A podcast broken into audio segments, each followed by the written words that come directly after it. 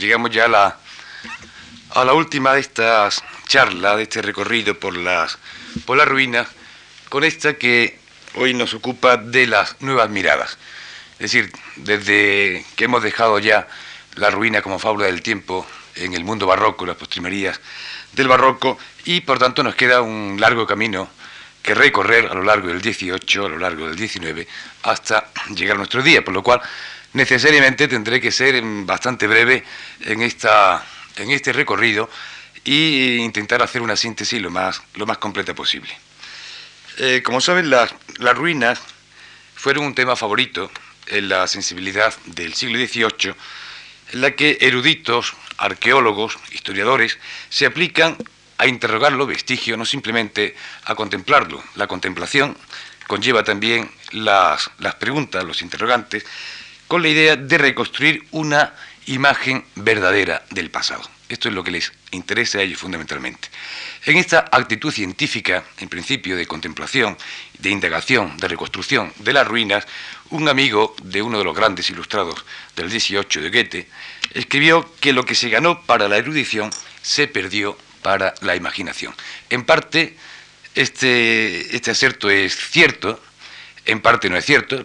adelantemos simplemente lo que significa el poema El archipiélago de Helderling para desmentir absolutamente todo lo que significa esa pérdida de la imaginación, pero en parte también es cierto, y como lo veremos en el ejemplo de Itálica. este cambio de óptica tiene su reflejo en esa imagen de Itálica que, como ya anuncié en la vez pasada, parece imposibilitada de evolucionar tras la formulación de la elegía de Rodrigo Caro.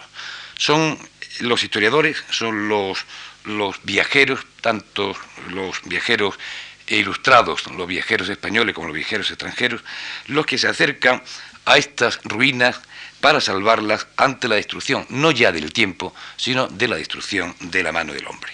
Itálica, como Sagunto, como Numancia, como Mérida, como cualquiera de estos conjuntos de las ruinas clásicas, significaban simplemente olvido, no para esos poetas que ya veíamos cómo se eh, eh, le transmitían e-, ese dolor, pero sin embargo para la conciencia del pueblo y para gran parte de los gobernantes, si hacemos alguna excepción, como el caso de Carlos III, que impulsa las excavaciones de, la, de Pompeya, o bien en el caso concreto de, Itálica, el decreto de, José Napoleón Bonaparte que intenta devolverle a Santiponce, el pueblecito que está cerca de Itálica, el nombre de Itálica, en general, como digo, las ruinas vienen a ser algo de olvido para un pueblo que en buena parte pues, pierde ese tren del progreso pujante en la Europa ilustrada. Recordemos, sin embargo, brevemente algunos hitos de esa Europa iluminista en relación con las ruinas. En 1746, Winkelmann escribe La historia del arte de la antigüedad, que significa uno de los libros absolutamente fundamentales para el descubrimiento o el redescubrimiento del mundo griego. Hasta ahora hemos visto que las ruinas clásicas eran fundamentalmente las ruinas de Roma o las ruinas del Imperio Romano y el mundo griego aparecía como un mundo perdido, como un mundo prácticamente inexistente. Y es en el 18 cuando Grecia se, se redescubre Recordemos también cómo en 1751 James Stewart y Nicholas Revet son enviados a Atenas por la Sociedad Inglesa de Diletantes para estudiar los monumentos clásicos y realizar su medición sistemática, que publicarán posteriormente sus resultados en las Antigüedades de Atenas, que en 1758 el arquitecto francés David Leroy publicó sus ruinas de los más bellos monumentos de Grecia con fantasiosas inexactitudes, revocó, es decir, no porque no supiese o porque no supiese verlas, sino porque él pensaba que no podía limitarse simplemente a la medición de las ruinas, a la reproducción tal y cual la veía, sino que la forma de comunicar el entusiasmo que le provocaba este nuevo mundo que se descubría, pues tenía que ir... Mm, podemos decir, eh, con esas exageraciones y con esas ah, inexactitudes propias de la época. la visión de, de, Winkelmann, como digo, tuvo una enorme repercusión en todo el, eh, el continente europeo, o en gran parte del continente europeo, Recordemos que Winkelmann decía que el buen gusto nació bajo el cielo de Grecia y proclamaba la superior humanidad de los griegos, es decir, el mundo griego como el mundo como la culminación de lo que había sido la cultura de Occidente. El proceso de idealización de la Grecia de la Edad de Oro había, por tanto, comenzado y suscitaba cada vez más una demanda de, información sobre lo que había significado Grecia.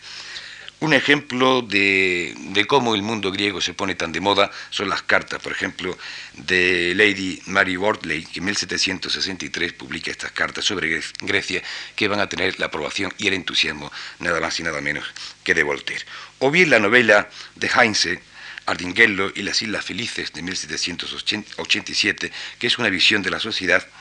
de acuerdo con los cánones platónicos, o bien, recordemos, la obra de Kotzebue, a la cual le pone Beethoven música, se estrena en el Teatro Budapest en 1812, de las ruinas de Atenas. Es decir, hay toda una gran, un gran entusiasmo por, por Grecia eh, quizás el poema, como decía antes, el poema cumbre de todo este entusiasmo por el mundo griego es el archipiélago de Helderlin. Como saben ustedes, Helderlin no llega nunca a estar en Grecia, en lo más al sur que estuvo fue en Burdeos, pero en su portentosa imaginación, en su intuición poética, viene a recrear el mundo de Atenas en uno de los poemas más extraordinariamente hermosos que se han escrito sobre el mundo, el mundo de las ruinas. Y es Helderlin y es el Goethe heredero de la, de, la ideología de, de, Winkelmann, el que recupera poéticamente el espíritu de la antigüedad por encima de todos los formalismos y por encima de todas las normativas propias del mundo mm, neoclásico. El helenismo, por tanto, es un fenómeno general de la, de la ilustración europea que va a culminar con el apoyo de los países europeos a la independencia de Grecia. Mencionemos, por tanto, una fecha, 1824, la muerte de Byron en Missolonghi, y mencionemos también algunos nombres como Chateaubriand, como Schilling, como Delacroix o como el propio Schinkel. España, curiosamente, eh, ante eh, este fenómeno del, del helenismo, pues permanece más bien, podemos decir, un tanto, un tanto aparte. España eh, está perdiendo el tren de, lo que significa la ilustración europea, pero queda algún testimonio como este de Martínez de la Rosa, cuando dedica estos versos a la independencia de Grecia, nobles hijos de Esparta y Atenas, de la patria la voz escuchad y rompiendo las viles cadenas del combate las armas forjadas. Es decir, eh, son versos que se suman a todo este entusiasmo general que hay por la independencia de Grecia, que se idealizaba a estos griegos oprimidos como los herederos de Aquiles, los herederos de Homero o los herederos de Sófocles. Aparte de este redescubrimiento neoclásico y romántico ya a principios del XIX por la ruina de Grecia, quiero también mencionar eh, una figura excepcional ante el punto de vista de la ruina como es Piranesi. Piranesi, el creador de lo que podemos denominar la arqueología trágica, lejos de esa frialdad neoclásica, Piranesi representa las ruinas bajo un ángulo de la terribilidad bajo el lado onírico, fantasmagórico, alucinado, un universo desproporcionado donde el gesto humano se eh, queda prácticamente anulado en la propia insignificancia y donde el presente aparece condenado, aparece sepultado con la grandiosidad del pasado. No nos podemos detener mucho tiempo en todo este tema tan sumamente eh, fascinante de lo que significa eh, la, nueva visión de las ruinas en el 18, incluso con la construcción en Escocia de ruinas, imitaciones de ruinas clásicas, etc. Y vamos a centrarnos en el caso de eh, la poesía española de la España del 18, que no es evidentemente un episodio brillante, es una historia más bien bastante modesta, pero que creo que esa, esa, pequeña, esa pequeña minoría, esa culta minoría que puso su pasión y su estudio en las piedras tan ignoradas por la generalizada incuria, pues necesita una, cierta revisión y sobre todo no es para nada mm, despreciable. Con la llegada del nuevo siglo, la reflexión moral que habíamos visto en Rodrigo Caro y en tantos otros, agotado ya su mensaje, dio paso a esa aproximación de las ruinas con el estudio, la conservación y la excavación para la reconstrucción de lo que había sido la verdadera imagen de las ruinas. Prueba de este cambio de óptica, el primer documento que encuentro es una carta de don Manuel Martí al marqués de Maffei, este que era el don, eh, don Manuel Martí, el de Alicante, como protesta por la orden de demolición del anfiteatro dada en Sevilla en 1711 para construir un dique que evitase las riadas del Guadalquivir. Hay aquí ya esta protesta de ver la destrucción de, de las ruinas no por obra del tiempo, sino por obra de, la mano humana y por, obra, podemos decir, de de las autoridades. ¿Hasta qué punto se llevó a cabo la demolición? Eso es difícil de precisar, pero lo que nos interesa señalar es esa preocupación por la conservación de los restos como inequívoca señal de los nuevos tiempos, que aunque presente ya en, la sensibilidad del arqueólogo Rodrigo Caro, no pasaba en tiempo de Caro de ser una postura individualizada y excepcional. Otro de los ilustrados, el padre Flores, escribía, lloran unos sobre aquellos despojos la inclemencia del bélico furor, otros la insaciable voracidad de los siglos, pero más la incuria y el desprecio con que se ve abandonada tanta copia de monumentos antiguos en una ciudad tan digna de perpetua conservación cual ninguna otra de España. Y dice más adelante, pero en fin, ya que no podemos evitar el incendio, procuremos recoger las cenizas para que el tiempo no las desvanezca como hizo con las piedras y fábricas, no solo en el curso de los siglos, sino en el de pocos años. El padre Flores está ya también eh, sumándose a esta conciencia de evitar la demolición del anfiteatro, evitar la demolición de las termas, etc. Esta idea de salvar las cenizas es la que llevó al, al ilustrado religioso a solicitar de su amigo el conde del Águila, uno de los personajes más interesantes de la Sevilla del XVIII, muerto trágicamente por el populacho arrastrado por las calles,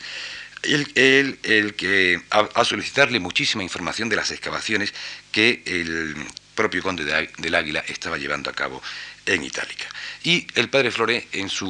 en uno de los capítulos de la España Sagrada, pues da ahí una serie de, hace una descripción del anfiteatro y de otros restos de las ruinas con una visión de conjunto verdaderamente excepcional. En 1781, Francisco de Bruna, que era el alcaide de los reales alcáceres de la ciudad, emprende una serie de excavaciones en las, en las ruinas. Entre los hallazgos hay que destacar varias esculturas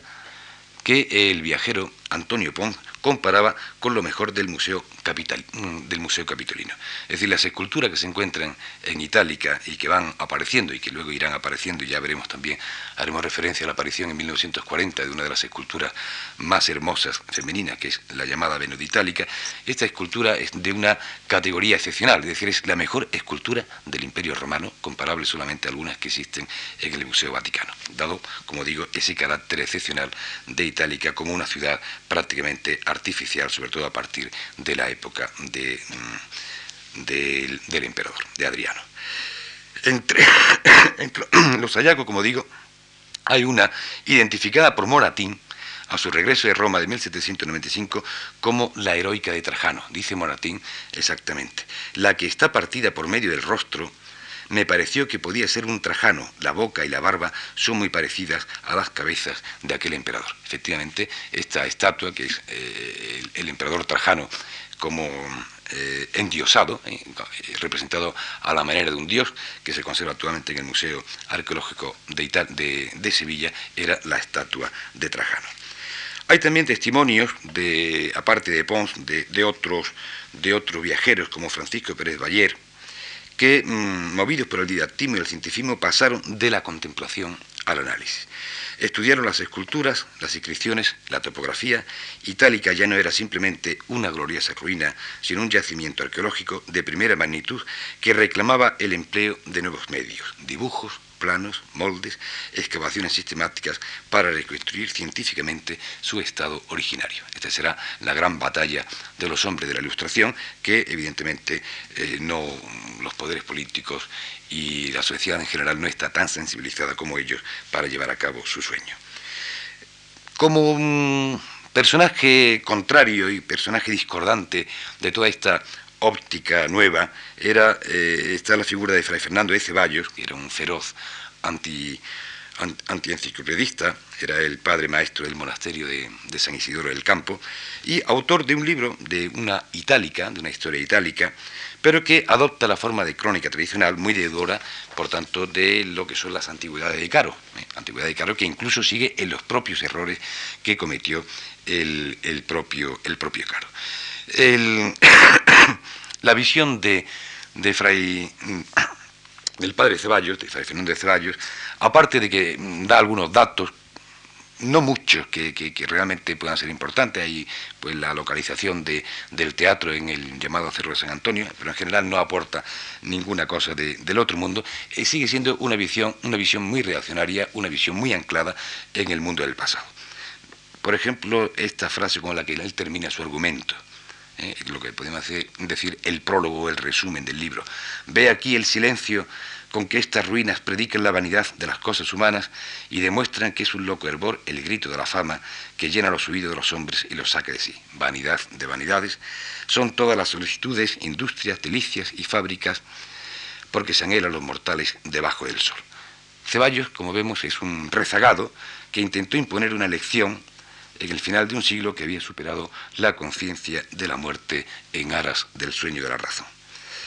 Si la prosa dieciochesca, exceptuando el caso de Ceballos, ofrece una nueva visión de Itálica con datos y descripciones precisas, la poesía, por extraño que parezca, está prácticamente ausente. Esto es una de las grandes sorpresas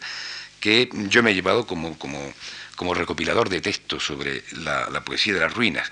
Cualquiera pensaría que los poetas de la llamada Escuela Poética Sevillana habrían dedicado versos y versos a cantar las célebres ruinas, pero no fue así. Ni Arjona, ni Reynoso, ni Blanco Guay, ni Lista dedicaron una sola composición a Itálica.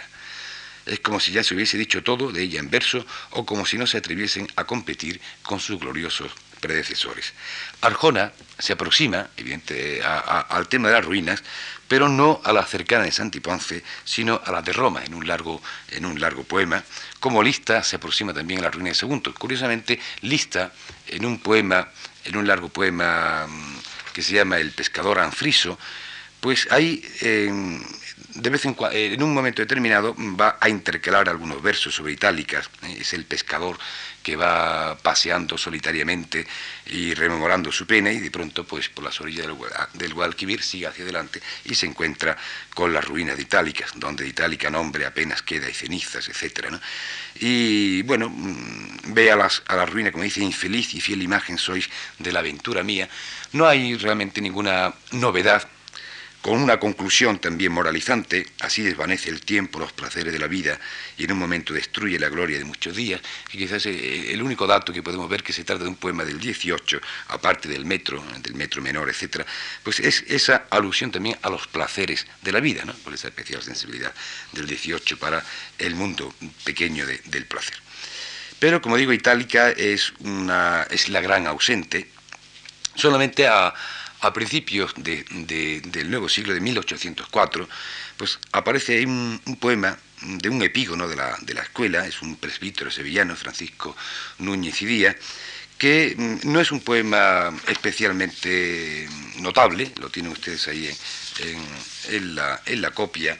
y que la, deuda para con Caro pues, es evidente. Campos desiertos, pueblo inmenso un día decide atirse en estos restos vagos, etcétera. El arranque no tiene ni mucho menos la, fuerza de, esto, Fabio Saidrol, Campos, etc.,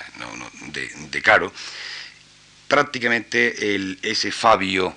de barroco se transforma en el neoclásico eh, Tirsi. Hay también la misma, la misma contraposición entre presente y pasado, la misma lección moral, la vanidad de lo terreno. todo se reduce, como ven ustedes ahí, a tristes memorias, pálidas señales, como manifestaciones del poder del tiempo tras las retóricas interrogaciones del tópico de Lubisón. Interrogaciones es el juego que establece a partir de la estrofa cuarta. ¿eh?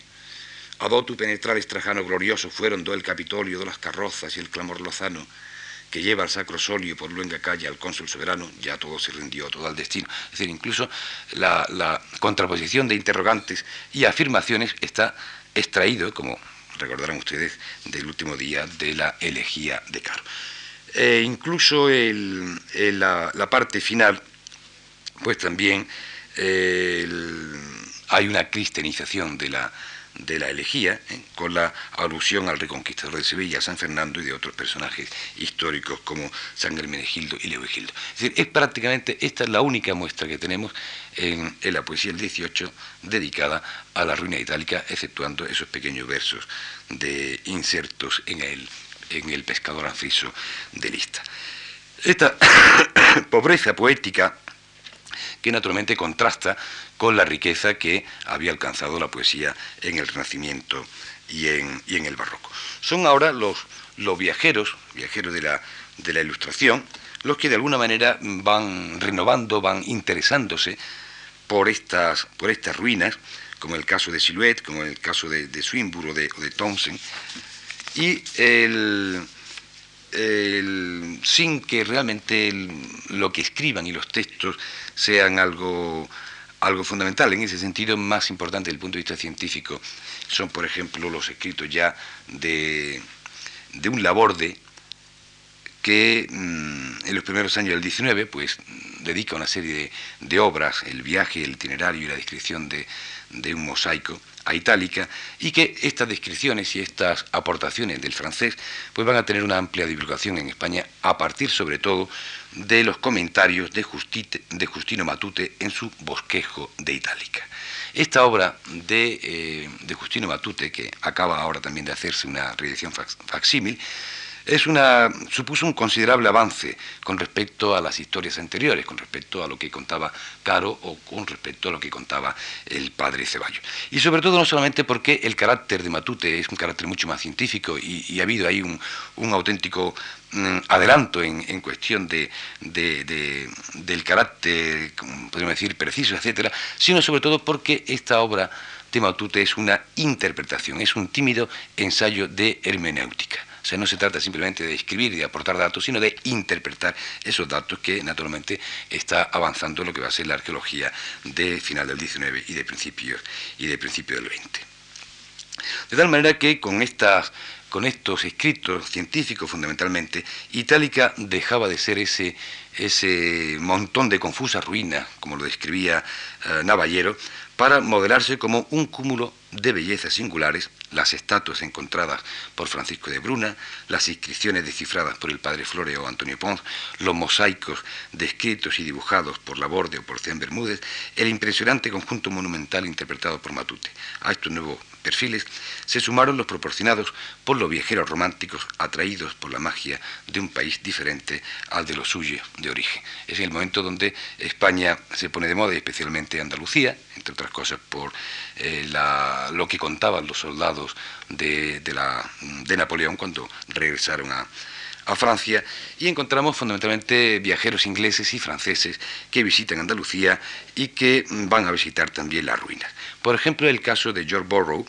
que no es un viajero típico, es más bien un apóstol, que el, viaje que hace España es fundamentalmente, como saben, para vender la Biblia, y en su libro de la Biblia en, España, pues se aproxima a Itálica. Pero lo curioso de Borrow es que las ruinas quedan en cierta manera relegadas a un segundo lugar frente al espectáculo fantasmagórico de la naturaleza. Cuando describe, por ejemplo, un buitre de brillantes ojos que devoraba el cadáver de un caballo hasta su vuelo, hasta posarse en una de las puertas del anfiteatro, al verse sorprendido por el visitante. Es decir, lo que le interesa a Borro no es tanto la reconstrucción del pasado, sino ese espectáculo de esa naturaleza que ha degradado completamente el edificio y que él escoge precisamente para su descripción ese momento del buitre de pesado vuelo posándose al atardecer en una de las puertas del anfiteatro. En esta línea de, ese, decir, de esa superioridad de la naturaleza frente a los restos, está también la visión de Charles Dembowski, este, este, viajero polaco, que cuando describe a Itálica, pues mm, lo que se fija fundamentalmente es en la piedra de cerdos que están en las galerías subterráneas del anfiteatro. Eh, incluso que con un cierto sentido del humor, el susto que se dio al ver allí a los cerdos gritando, incluso esta misma imagen, que no sabemos si eh, le ocurrió también a otro de los viajeros, porque se, puede suponer que estuviesen allí los mismos cerdos, o bien porque eh, lo cogiese ya de, de su antecesor. El caso es que Teófilo Gautier, en 1840 también habla de las piaras de cerdos y, y, en fin, las ruinas prácticamente quedan, como digo, muy relegadas Gautier eh, dice Itálica, por su proximidad a Sevilla, no es más que la excursión de una tarde. Así es como viene a resumir el interés de Gautier por estas famosas ruinas. No hay algunos más, como Richard Ford, que se detienen más en, en la descripción, que incluso lamentan el que se haya intentado destruir las ruinas para hacer diques fluviales o cimentar la carretera de, Extremadura, y hace también una descripción hermosa, por ejemplo, esta frase, Por el camino las ruinas de Itálica asoman entre las hierbas y los olivares como huesos grises de gigantes muertos. Es decir, siempre el romántico va viendo más el elemento natural, esa especie de aproximación, ¿eh? de, la vuelta, como decíamos al principio, de la vuelta del edificio al seno de la, de la tierra. Más profundo en cuanto a la significación de las ruinas es el capítulo que en, eh, sus estudios sobre España dedica Antoine de Latour. Antoine de Latour, que se interesó mucho por, por la cultura española, que incluso mm, indaga y hace también sus interpretaciones sobre el mito de Don Juan, pues dedica un largo capítulo a, Itálica, a, la romántica itálica, podemos decir, que nuevamente se va a cargar de una significación moral, no en el sentido de Rodrigo Caro, sino en, lo que significa esa lucha entre el mundo pagano, el mundo, el mundo cristiano, tomado verdaderamente con una, con una sensibilidad extraordinaria. La Tour es, el, es el, más, el más afortunado de los viajeros que tocan las ruinas. Otro contemporáneo como es Charles Davilliers, pues el motivo que le impulsa a ir a Itálica no es tanto eh, por visitar las ruinas como por asistir a la popular feria de Santiponce. O sea, lo que le interesa es ver los majos a caballos, con su maja a la grupa, chistosos a pie, Santiponce entre danzas, gitanas, que dice la Buenaventura, ciegos con sus letanías, aguadores, serranas, en fin, todo lo que podemos denominar ese cuadro abigarrado del costumbrismo. Y al fondo, eh, muy al fondo, aparecen las ruinas de Itálica, que se reducen, dice, eh, a muy poca cosa. Las ruinas prácticamente no, no, no, tienen ningún, ningún valor. Itálica, como digo, a excepción de Antoine de Latour, no fue especialmente afortunada con sus visitantes románticos, y tampoco tuvo la suerte de inspirar página alguno a quien nacida cerca de ello pudo haberla recreado en su exquisita fantasía. Me estoy refiriendo, como habrán adivinado, a Gustavo Adolfo Becker. Becker no le interesan tampoco estas ruinas, a Becker las ruinas que le interesan son las ruinas medievales, es el mundo de Veruela, es el mundo de, la, de, las ruinas cristianas, de las ruinas de la Edad Media, aunque alguna que otra vez se aproxima también a las ruinas romanas como al circo de, Toledo. Pero mm, no tuvo Itálica la suerte de encontrar pues, la sensibilidad de un Becker que se fijase en ella. Hay eh, una novela, un folletín, se llama El golpe en vago, que lo, cito simplemente a título de curiosidad, de José García Villalta, donde aparecen pasajeras alusiones a la ruina de la colonia y en el que aparecen como personajes Bruna y un estudiante cuyo modelo muy bien pudiera ser el viajero Antonio Pons. Pero no es una, no es una novela donde veamos el mundo de Itálica revivido como pueden ser las novelas, otras novelas románticas. En 1884, es decir, ya muy tarde, eh, encontramos también una descripción de las ruinas de Pedro de Madrazo, pero eh, no, no, llegan a ser una, tampoco una descripción feliz, sobre todo si comparamos, por ejemplo, y recordamos lo que significaba la descripción de la ruina de Roma de Chateaubriand. Naturalmente, la poesía del XIX pues, es también reflejo eh, de esta de esta pobreza creativa. Y la obra que yo les he escogido ahí es, como ven ustedes, una, una mm, oda a la ruina de Itálica, una silva muy larga, que aparece, aparece publicada en, en, la segunda edición ya en 1895, es decir, muy, muy al final del 19, que comienza con la tradicional contraposición entre pasado y presente para describir luego las visiones que contempla durante su visita nocturna al anfiteatro, con la obligada presencia de la luna. Esta presencia de la noche que ya aparecía en Rodrigo Caro, pero sobre todo la insistencia en la luna, en, el, en, la honda ansiedad, el delirio, etcétera, etcétera, todo esto le, va a dar un cierto, un cierto mm, tono romántico, una, podemos decir, una característica propia del mundo romántico, pero el poema, que no lo vamos a leer porque es un poema eh, muy largo, el poema, como ven ustedes, por cualquier ojeada que, le echemos, es un poema donde la retórica pesa excesivamente, la retórica lo digo en, el mal sentido de la palabra, y la deuda para con Caro es continua. En la segunda de las fotocopias, hacia la mitad, como ven ustedes, eh, el tema del eco pues también aparece ahí, nada resta de ti, hay que se han hecho tus jardines, tus templos y palacios, el ángel de la muerte batiendo sobre ti sus negras alas, goza tal vez al contemplar tu suerte. Y al ver perdidas tus bellezas y galas, itálica no existe, dice el viento, y pavoroso y triste el eco, que en tus ámbitos se esconde, itálica no existe, a su acento fatídico responde. Es decir, esto evidentemente no llama ya la atención después de haberlo leído en Caro. Es todo una, una sucesión, podemos decir, de, tópicos, a veces eh, entrando en lo que podemos decir mm, ciertas, ciertas escenas que hoy nos producen tanto la, la comicidad, como ya hacia el final, cuando ven ustedes ahí dentro de esas visiones de, en el delirio que el poeta está teniendo en la noche, ¿eh? en la columna de la derecha, la página, en la página última, dice, tú cantas el dolor y tu voz grave es plácida y suave como el aura que gime entre las flores. Salve, caro eminente, bate sublime de la patria mía, a tu poder itálica famosa, levántase del polvo del olvido, de nuevo apareciendo victoriosa, su preclaro renombre que perdido de largos siglos, tras la noche umbría, que daba de la suerte al golpe rudo, en tus cantares con amor le ofreces, salve, salve mil veces, inspirado cantor, yo te saludo. Es decir, es una, no hay aquí la, contenida emoción, ¿eh? ni, mucho menos las reflexiones, a pesar de que termine pues, con el tópico de la vanidad de las glorias humanas, y desde entonces tu tremenda historia fija siempre mi espíritu agitado, el fin me muestra de la humana gloria. Es decir, es un poema que, como ya vemos, es una, un pálido eco ¿eh? de lo que había significado el poema de Rodrigo Caro, que tanta fama había tenido en el siglo XVIII en el XIX. Incluso el poeta, pues, evidentemente deja clara su, su deuda para con Caro con la, ahí como ven en la columna de la izquierda, en la última página, con la inclusión de un verso de la elegía de Caro. Cuánta fue la grandeza y eso extrajo. decir, quiere decir con esto que aparte de la, de la, de la oda de la Marque de Novoa, y aparte también de un romance de Tejón y Rodríguez y de algún que otro soneto que se hace sobre todo a raíz de la visita que hizo Isabel II, la poesía del XIX es una poesía más bien en este sentido vacua, en este sentido vacía, que no da ni mucho menos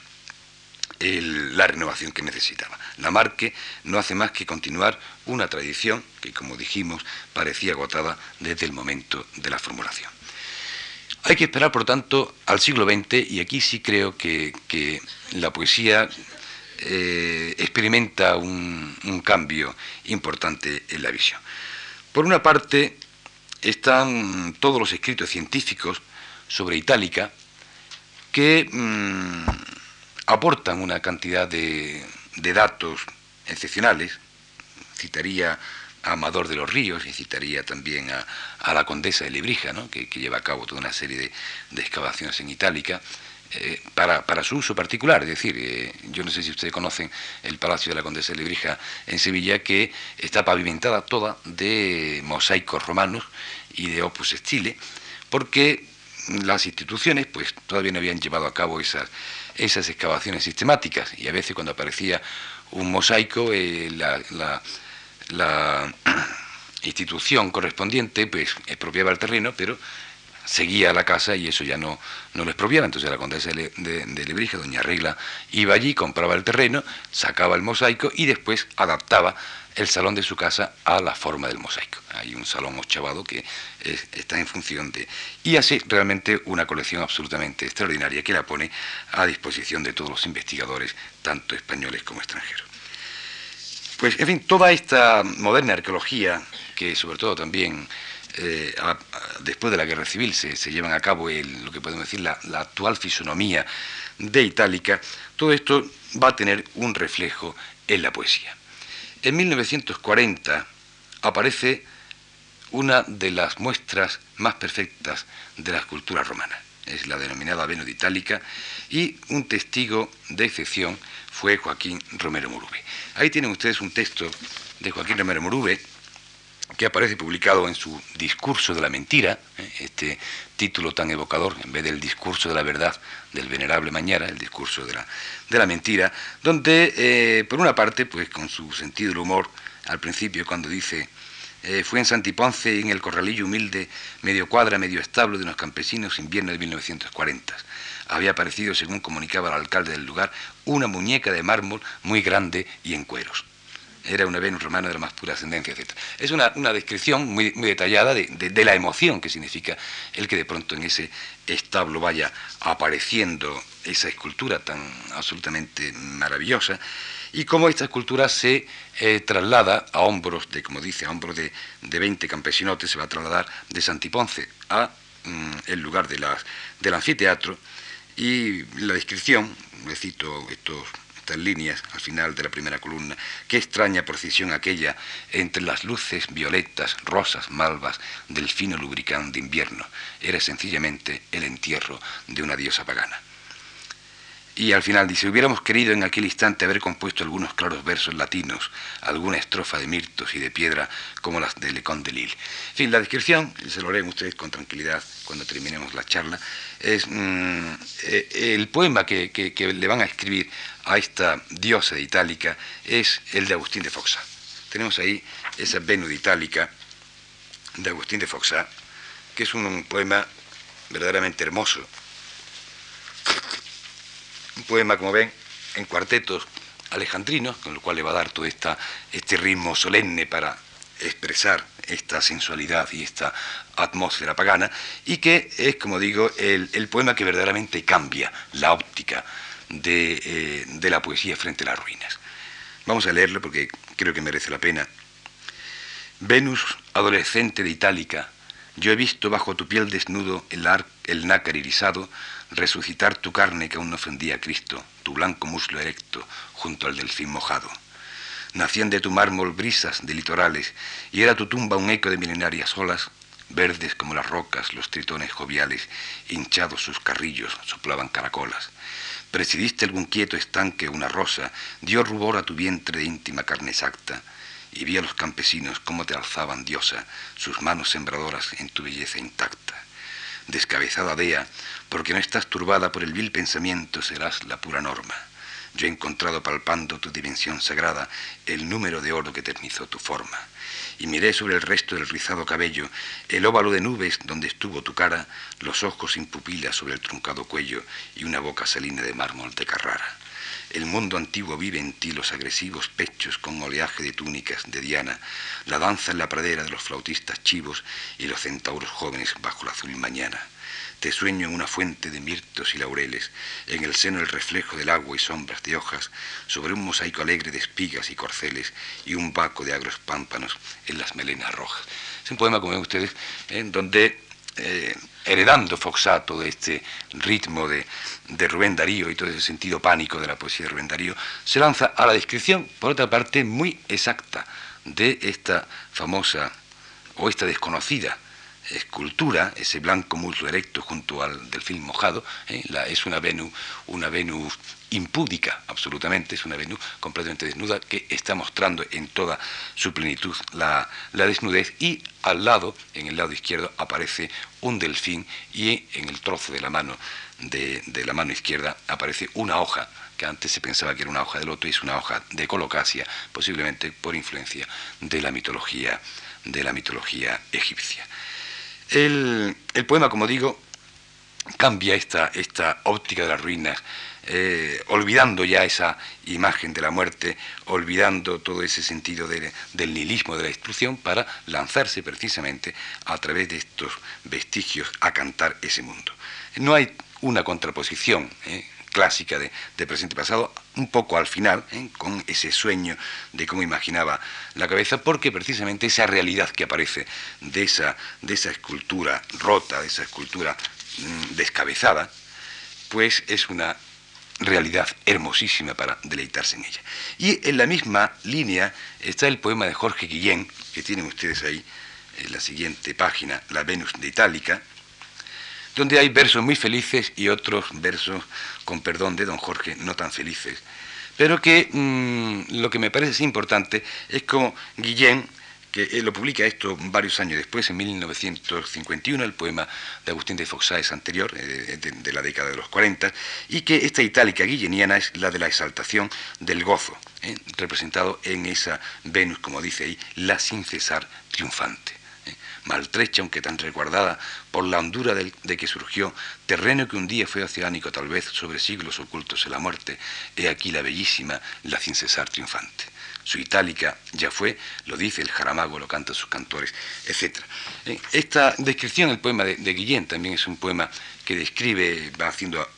alusión a, cómo a las mutilaciones. Unas mutilaciones, por otra parte, maravillosas, porque a veces hay estatuas que se rompen muy mal y la, estatua esta de, la Venus Itálica, pues eh, el azar la, la, ha hecho romper muy bien. El que no tenga cabeza, incluso, pues eh, nos puede llevar a, imaginar lo que podría ser la hermosura de esa cabeza en función de ese extraordinario cuerpo. Y, como ven ustedes, el, poema de Guillén pues, termina con toda esta exaltación vitalista como es característica del autor de Cántico. Venus tan renacida de las ondas y el delfín no lo deja, ondas de un mar o manto y sus pliegues se alargan hasta los pies que el tiempo ha destruido, que nuestro amor perduran. Invulnerable Venus tutelar erguida, una hoja en la mano, con su gracia sin fin, con su desnudo ileso. ¿eh? Es un poema, como digo, también muy en la línea de, de, de sin esta sensualidad de, de los alejandrinos, con esa concisión y con ese concepto, pero por otra parte con esa precisión ¿eh? que caracteriza la poesía y sobre todo el mensaje positivo de, Jorge Guillén. Hay también otros poemas dedicados a esta escultura, que no los traigo aquí para no ser reiterativo, como el de Antonio Milla, como el de Joaquín Caro Romero, ¿eh? que este poeta eh, sevillano que también tiene una también tiene un largo poema dedicado a Itálica, la excursión a la ruina de Itálica, en donde nuevamente pues ahí hay ciertos acentos de arguijo, ¿eh? cuando habla eh, y hace tanta alusión a, a la naturaleza, ¿no? En la imperial itálica no todo se perdió. Tú me lo descubriste, allí crecía la rosa, el ciprés, la cebada, el olivo, la higuera y el guisante, los hinojos, las habas, supervivientes y quizá testigos de la ofanía de la terracota, de las de las cráteres, etc. Es un poema interesante, un poema largo, donde el poeta lo que viene a decir fundamentalmente es la tristeza que le puede provocar las ruinas, no es tanto las ruinas como el temor o el saber. ¿eh? que nosotros no vamos ni siquiera a dejar las huellas de la belleza que dejó que dejó la propia Itálica.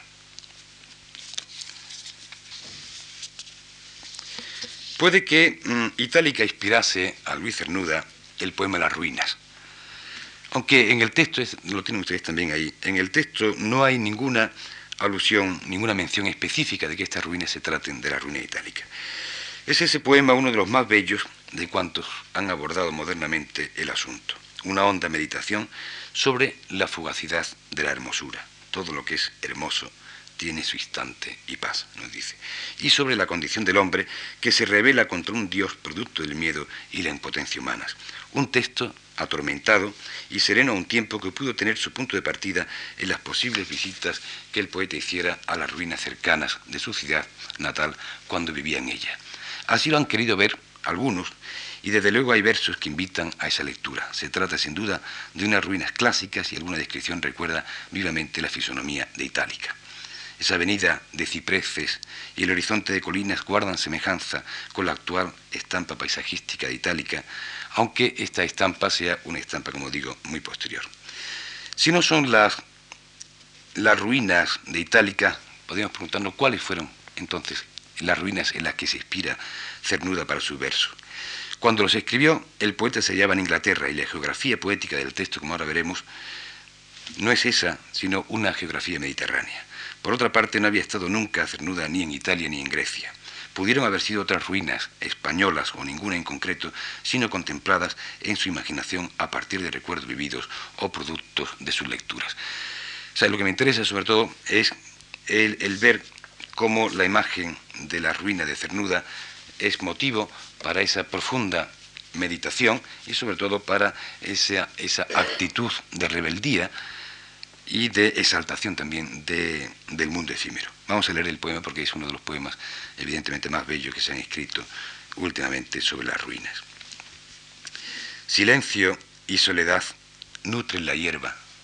creciendo oscura y fuerte entre ruinas, mientras la golondrina con grito enajenado va por el aire vasto y bajo el viento las hojas y las ramas tiemblan vagas como el roce de cuerpos invisibles.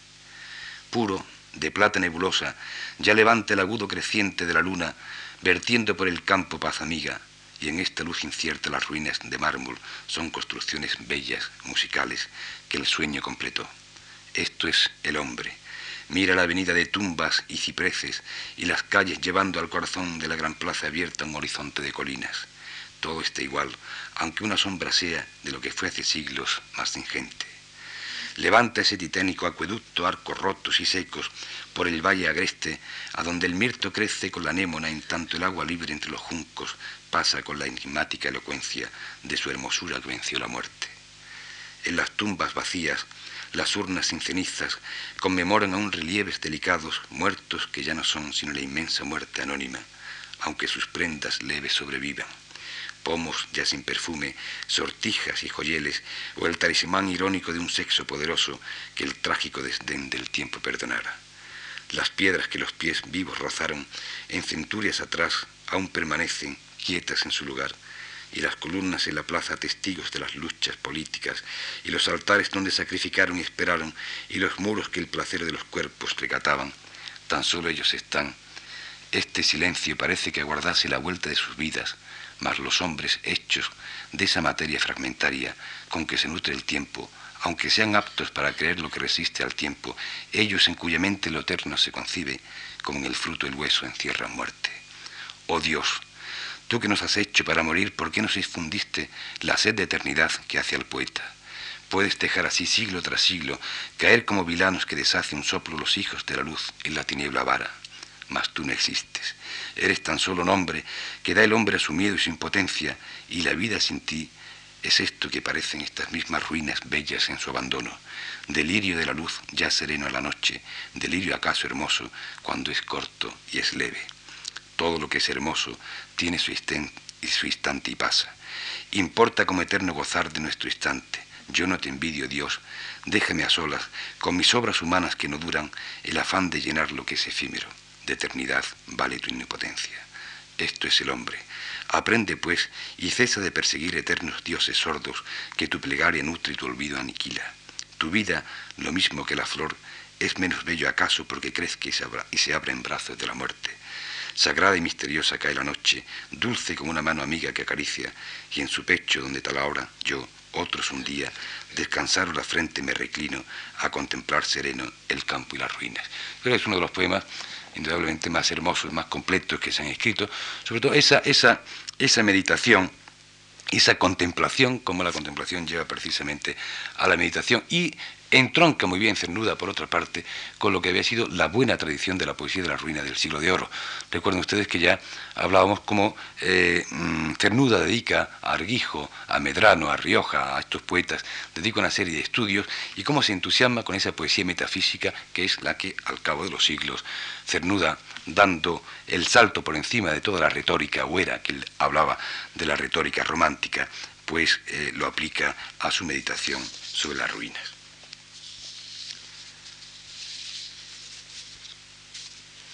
A partir de, los años 50 y 60,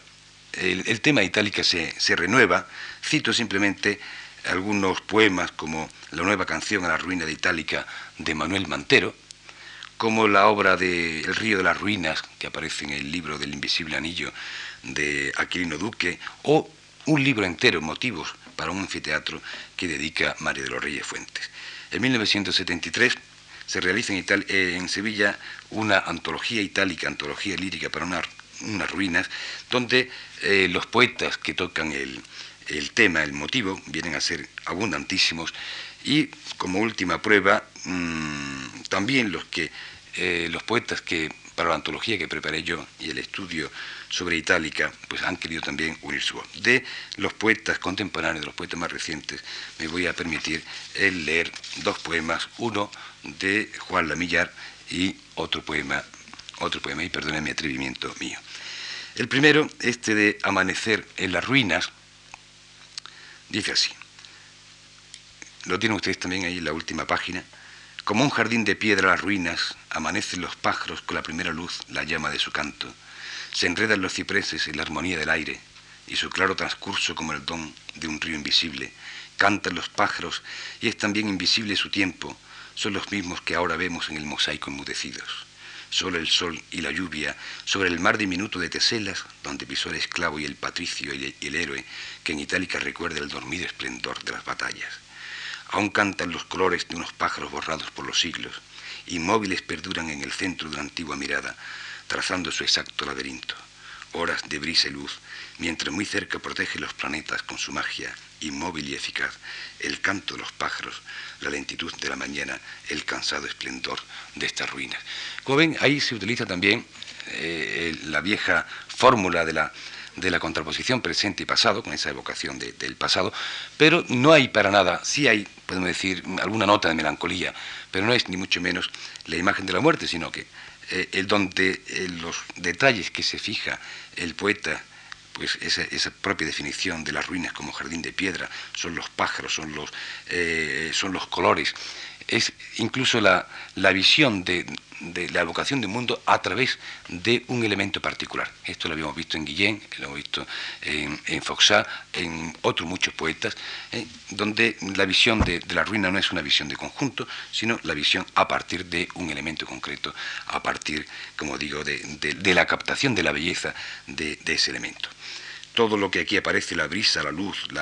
eh, el, canto, el sol, la lluvia, son elementos, son términos todos muy positivos de esta visión de vida eh, que desde Agustín de Foxá, pasando por Guillén y por Cernuda, aparece y llega hasta la última poesía. Y por último, y con esto mm, termino para no cansarles más, este poemita que yo escribí, Las Ruinas, que como verán, pues es bastante reconocible muchos de los términos y de los elementos con los que ha sido, eh, con los que ha sido construido el poema. Eh, yo quise escribir este poema in situ, es decir, yendo precisamente a las ruinas para contemplarla, allí tomé algunas notas y después pues ya estuve trabajando en él a partir de esa contemplación directa de, de las ruinas. No van horror, ni rota pesadumbre, sino feliz memoria en estos campos, donde el azul del lirio abril combina con jaramagos, cardos y amapolas. Itálica cayó, pero sus huellas al corazón ofrecen y a la mente la paz de unas ruinas, un espacio para fundar el sueño más hermoso. Aquí la elipse de su muda arena y la borrosa mole de sus gradas. Allí las rectas calles y cimientos de simétricas casas con mosaicos. Más allá bajo tierra lo que un día contemplemos tal vez nuevo prodigio de la carne hecha mármol como aquella adolescente Venus rescatada ejemplo no de muerte este collado, sembrado de cipreses y de rosas, más bien vivo vestigio que proclama la eternidad efímera del gozo. Como ven, eh, en el poema, los procedimientos, que no es que yo lo tuviese plenamente consciente en el momento de hacerlo, pero más bien ahora cuando, cuando lo, releo me doy cuenta de cómo eh, hay toda una serie de elementos, de términos, de expresiones tomados de la poesía anterior, es decir, lo que los alemanes llamarían en un análisis poetológico, pues el no van horror ni rota pesadumbre, recuerde evidentemente el no los mármoles roto de Cartago, etcétera, que ya vimos, y que el término van horror está tomado del último verso de Rioja, como la rota pesadumbre está tomada de Herrera, es decir, el poema lo que intenta es una réplica precisamente a esa visión de las ruinas como muerte, para insistir en la feliz memoria frente a las memorias funerales de Rodrigo Caro. El jaramago, evidentemente, no puede faltar, no con un sentido simbólico de, la desesperanza, sino reunido ahí con los cardos y amapolas como el, elemento de la naturaleza y como el colorido de, de, unas ruinas que por otra parte pues lo que provocan, como bien decía Simmel, es la paz, ese sentimiento de paz. El procedimiento de la deixi, como ven ahí también, el aquilaribsi allí más allá, eh, que procedimiento típico de todas, y el, mismo adjetivo del adolescente Venus cogido de, de Foxá, con la conclusión del ejemplo. El ejemplo no es, por tanto, de la muerte, sino el, ejemplo de, la, en esta conclusión del oxímero de la eternidad efímera del gozo. La poesía, por tanto, de la segunda mitad de nuestro siglo, se aproxima a, las ruinas con una visión cuyo denominador común, como digo, es el vitalismo, es el paganismo de Foxá, es la exaltación guilleniana, es la protesta y la rebeldía y la aceptación de lo perecedero en, en Cernuda, el canto de Menecida o la afirmación de la eternidad efímera en los versos que yo acabo de leerlos. Las ruinas como paz, como gozo y como sueño, como indagación en el tiempo, en el ser mismo de la historia, que somos todos más allá de nuestra propia conciencia individual las ruinas y tal y que tantas otras, para construir un sueño en un mundo que a fuerza de ser en exceso vigilante se ha vuelto insomne entre la prisa y el ruido. Y nada más. Muchas gracias.